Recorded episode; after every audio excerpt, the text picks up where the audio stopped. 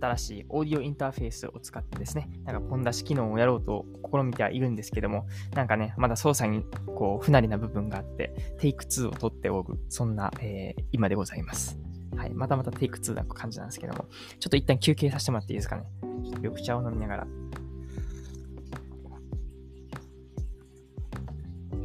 あー、染みますね。うん。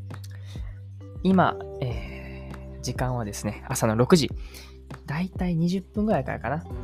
はい、お届けしております。今日もだいたい朝4時過ぎ、ではない、4時20分ぐらい。そう、4時40分ぐらいに起きて、シャワー浴びて、そこからね、5時ぐらいからなんか作業して、今に至っております。なんか今日はね、なかなか、あの、非日常な感じのスケジュールになってまして、朝は、まあ、普通に山に行って、あの、なんていうのかな、山菜を採取するっていうね、ことをやってきます。で、僕が今ちょっとね、一個手掛けているプロジェクトにも関わってまして、ちょっと山菜を撮って、あいい感じの写真を撮るっていうのが、今回、午前中の目標になってます。そして、夕方からかな、うん、お昼以降からなんですけども、あの焼き鳥の屋台をするっていうね、え？って感じなんですけども、あの別にアルバイトっていうわけでもなくですね、ただただ、僕の今この高知の寮で住んでる中で、一つプロジェクトとして、あの、一人メインの方でね、焼き鳥の屋台をやってる人がいて、で、まあその人にちょっとついていくっていうので、まあ、僕はね、まだ一回も、その、確かね、高知の球場、高知球場っていうのかな？っていうところで、あの、焼き鳥のね、こう、販売するっていうことをもうずっとやっては、ずっとって言ってもね、えっ、ー、とね、1ヶ月、2ヶ月前ぐらいから、1ヶ月前か、ぐらいからやってて、で、結構ね、あの、何回も、多分もう十何回ぐらい行ったはんのかな。中で僕は全然行ってなくて、うん、まあちょっと一回行ってみっかって感じなんですけども、最初はね、僕はめっちゃね、あの、渋ってたんですよね。なんで？なんで僕は屋台をするんだみたいな。めっちゃこだわりもあるんで、はい、なんか、いや、ちょっとないっすね、みたいな。あの、それだけにかけれる時間はないですみたいなことをね、あの言ってたんですけど、まあ一旦ね、自分を騙してみようかなと思って。実験ですよね。うん。果たして、あの、なんだろうな。言ったらこのね、皆さん一人一回は、その焼き鳥の屋台やってね、みたいな感じのことを空気感的にこう感じるわけですよね。で、まあ僕は逆らおうとしたんですけども、まあ一旦流れに乗ってみたらどうなんだろうみたいな。割と面白いのか、それともそうでないのかみたいな、そこも実験できて、まあそれがね、あの一つ、ポッドキャストのネタになればいいのかなとも思って、はい、また次回あたりに更新できたらなというふうに思います。なので今日はね、焼き鳥の屋台で、えっ、ー、とね、焼き鳥を焼く人はいるんですけど、僕はね、あの、なんですか、キャッチ的な感じ、あの、はい、いらっしゃいませ、みたいな、あの、なんか、焼き鳥やってますよ、みたいな感じのことを言うみたいですね。はい。という今日でございます。で、今日のまタイトルにもある通りなんですけども、はい、今の僕が中高生に伝えれることっていうことでお話をしていきます。うん。これは前回、前々回にも続いている内容でして、ね、僕が中学、高校生どんな感じだったかっていう話をしたんですけども、まあその背景としては、まあ7月の9日にですね、一応授業を持たせてもらうっていう背景があって、その授業の内容っていうのを今構築中なので、それをもう現在進行でね、もう鮮度の高いままこうやってお届けしようっていうところで、だからだんだんその授業が作り上げられていくっていうところも、このポッドキャストにね、あの、まあ、僕もね、やっぱこう、まあ、人に喋るっていうかね、こうやって喋ることによって、あの、なんだろうな、記憶されていきますので、うん、アウトプット大事だよねっていうところなので、今もこうやってお話をしているわけです。で、昨日ですね、ちょうどその中高校生、自分どんなんだったっけなっていう話をしまして、んで、改めてこう考えて、で、それをもとにですよね、あの、サポーターの方とあのブラッシュアップしたわけです。で、改めて自分が伝えたいことってこういうことだよなっていうことをですね、主に3つほど分けてですね、あの、まあ大体明確にできたのかなということで、今日はその3つですね、えー、紹介できたらなというふうに思ってます。それではスタートです。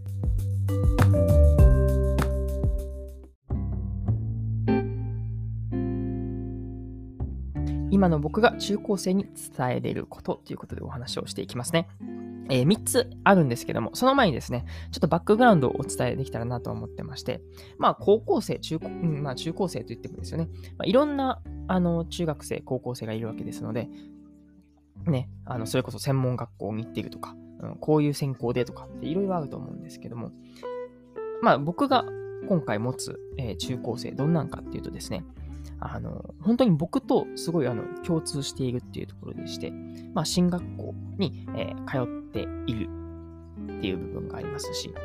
僕のね、高校も結構進学校っていう部分がありまして、しかもね、僕の時はそうではなかったんですけども、あの、僕の高校は今ですね、中学、高校が一貫校となってまして、うん。なので、本当に形としても、もう全く一緒みたいな。うん。で、やはりね、その、まあ、背景というかね、僕が感じた部分とかも、すごいこの共通するんじゃないかなっていうことで、こう抜擢していただいたっていう部分があるみたいです。まあ、それも含めてお話をしていくんですけども、まず一つ目ですね。まあ、僕が伝えたいこととしては、こちらになります。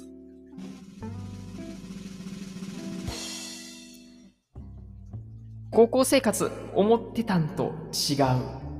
うという、はい、ことになってます。はい。いや拍手なんかとちょっとわかんないですけども、ただただ使いたいってだけですよね。はい、お許しください。そうなんです。高校生活思ってたのとちげえぞっていうところが、えー、僕の中ではありまして、まあ僕のね、その、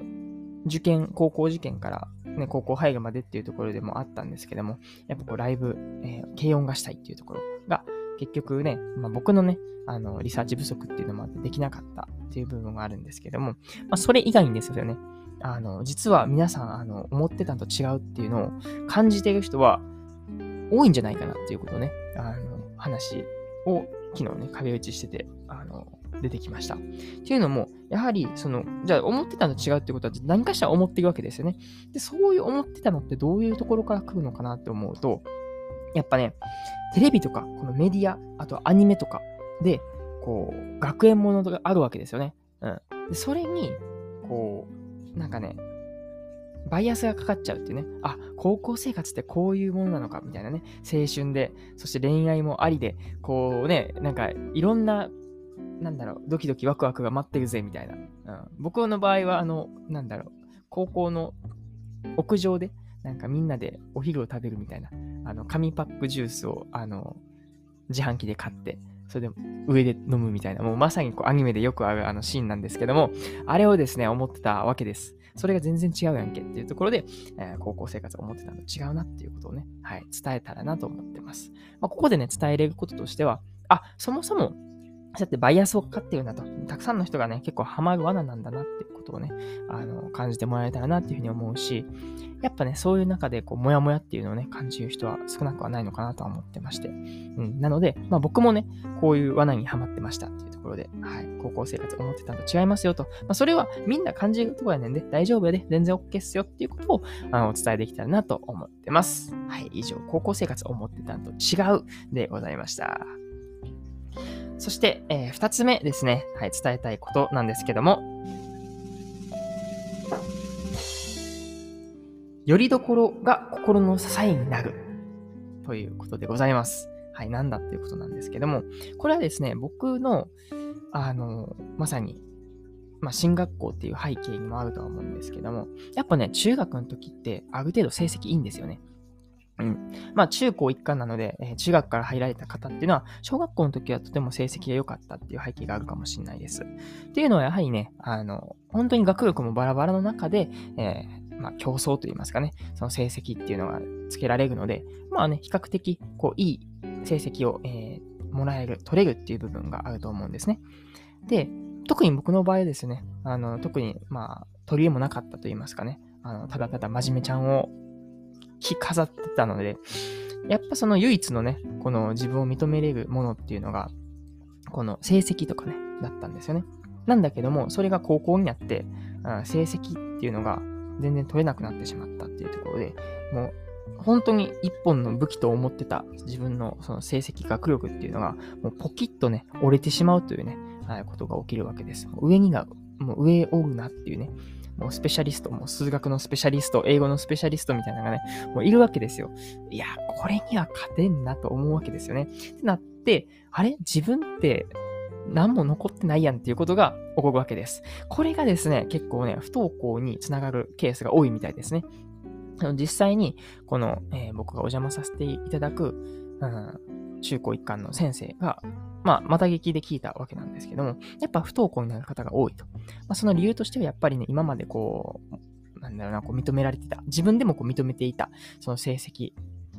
の、まあ、よく取れていたっていうね、あ長所っていうのが、もう全然ね、認められなくなっちゃったと。いうことで、自分すらもこう認められなくなっちゃったっていう部分があるみたいです。いや、これはね、あの、僕もありますね。普通、普通にというかもうまさにこれです。うん。で、あの、まあ、そうだったんですけども、一つの救いっていうのがあったんですよね。それはもう中学もそうですし、高校でもそうだったんですけども、それがよりどころとなるものっていうのがあったことによる、まあ、心の支えっていうのことなんですけども、どういうことかと言いますと、僕の場合は中学の時は、あの、あんまりこう人とね、あの、ちゃんとこう馴染めたかなっていうと馴染めなかった。真面目っていうのを利用してこう壁をね、作っていったっていうところがあるので、なんかもっとこのね、あの、人とまあ、つながりたいみたいな部分の思いっていうのが、この学校生活にね、こうぶつけることができなかった。でもその代わり、あの、FM ラジオっていうのを通してね、あの、まあ、勝手にね、自分の心をね、その、つなげることができたなっていう部分で、中学の時はラジオ。そして高校の時は、まあ、家帰ってギターを弾くっていうね、ギターっていうのが心の支えになってたなっていう部分があって、やはりね、ハマっていることとか好きなことっていうのを見つけるっていうのは本当に大事だなっていうふうに思いました。まあ、そこからですよね、まあ、改めてその、まあ、学力もとても大切です。なんですけども、学力だけが全てじゃないよっていうところは本当にここから言えるのかなっていうふうに思うわけです。うん。なので、そこからですよね、やっぱこう、ちょっとでも興味あるものにね、こう、触れる、えー、機会っていうのをね、ぜひぜひ持ってもらえたらなと思いますし、まあ僕もね、そうやって改めてね、母ギターやってよかったなと思うんですけども、まあそれ以外のね、例えば英語とかってね、もめっちゃ興味あったんですよね。今もだから興味があって、そうやってね、海外に行くっていうぐらいになってるわけですけども、やっぱりね、あのー、もっと、その、高校の時に思ってたその英語に対する興味っていう種をですね、えー、育てることができたんじゃないかなというふうに思ってるわけです。うん。なので、改めてね、その、今の時代っていうのは本当にスマホでね、何でもこう調べれるっていう部分があるので、その、自分で何でもこう調べるっていう癖をつける、うん、っていうのはね、とても大切だなっていうふうに思います。うん。あまあ僕もね、高校の時にこうスマホを初めて持ったっていう部分はあるんですけども、やはりね、あの、消費するっていうものにしか使えてなかったっていうね、ことがあります。SNS を見るとか、なんかね、YouTube を見るとか、うん。ただただ消費行動に走ってたわけですよね。うん。なんだけども、実はこのスマホっていうのは本当に可能性は無限大で、それ以外にもですよね、こうやってポッドキャストを撮るっていうようなね、えー、クリエーション、はい、想像する、まあ想像っていうのはイメージもそうなんですけども、えー、作るってことですね、うん。クリエイトするっていうことができるっていうのは本当にスマホのうん、一つ強みなのかなと思ってます。なので、あ自分のこうやってみたいっていうものを、え、作っていくし、え、自分のできることっていうのを作っていく。うん、あとは人間関係もこのネットから作っていくっていうのはね、今時なんじゃないかなって思うと、改めて自分で、あの、何でもこう調べておくってことはとても大切なのかなっていうことをね、はい、あの、まあ、中高生の今の子たちに、まあ、昔の僕にも、はい、伝えれることなんじゃないかなと思ってます。ということで、はい、今回二つ目ですね。っていうのはですね、よりどころが心の支えになるという、えー、ものになりました。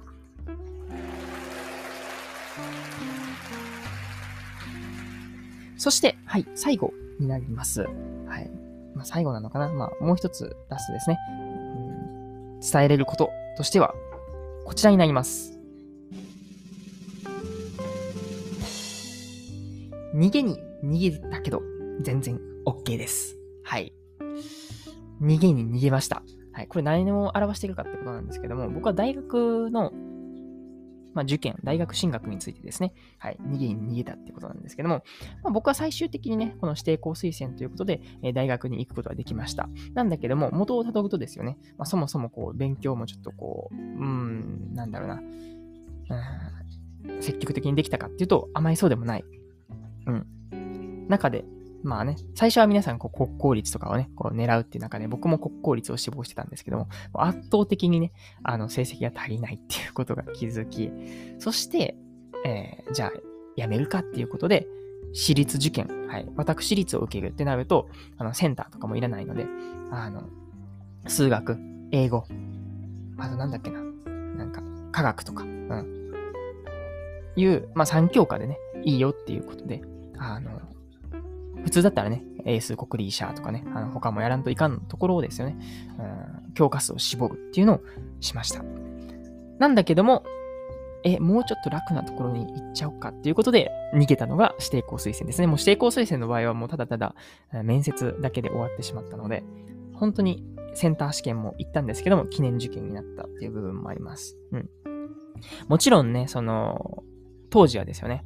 まあ、いい面もあれば悪い面もあったっていう部分はありまして。まあ、いい面から言いますとね。まあ、僕はそうやって指定校推薦を受けたことによって、空き時間ができたっていうところで、こうギターの練習であったりとか、それこそね、あの卒業式に担任の先生とこうギターを弾くっていうきっかけもそこから生まれたのかなとも思ってます。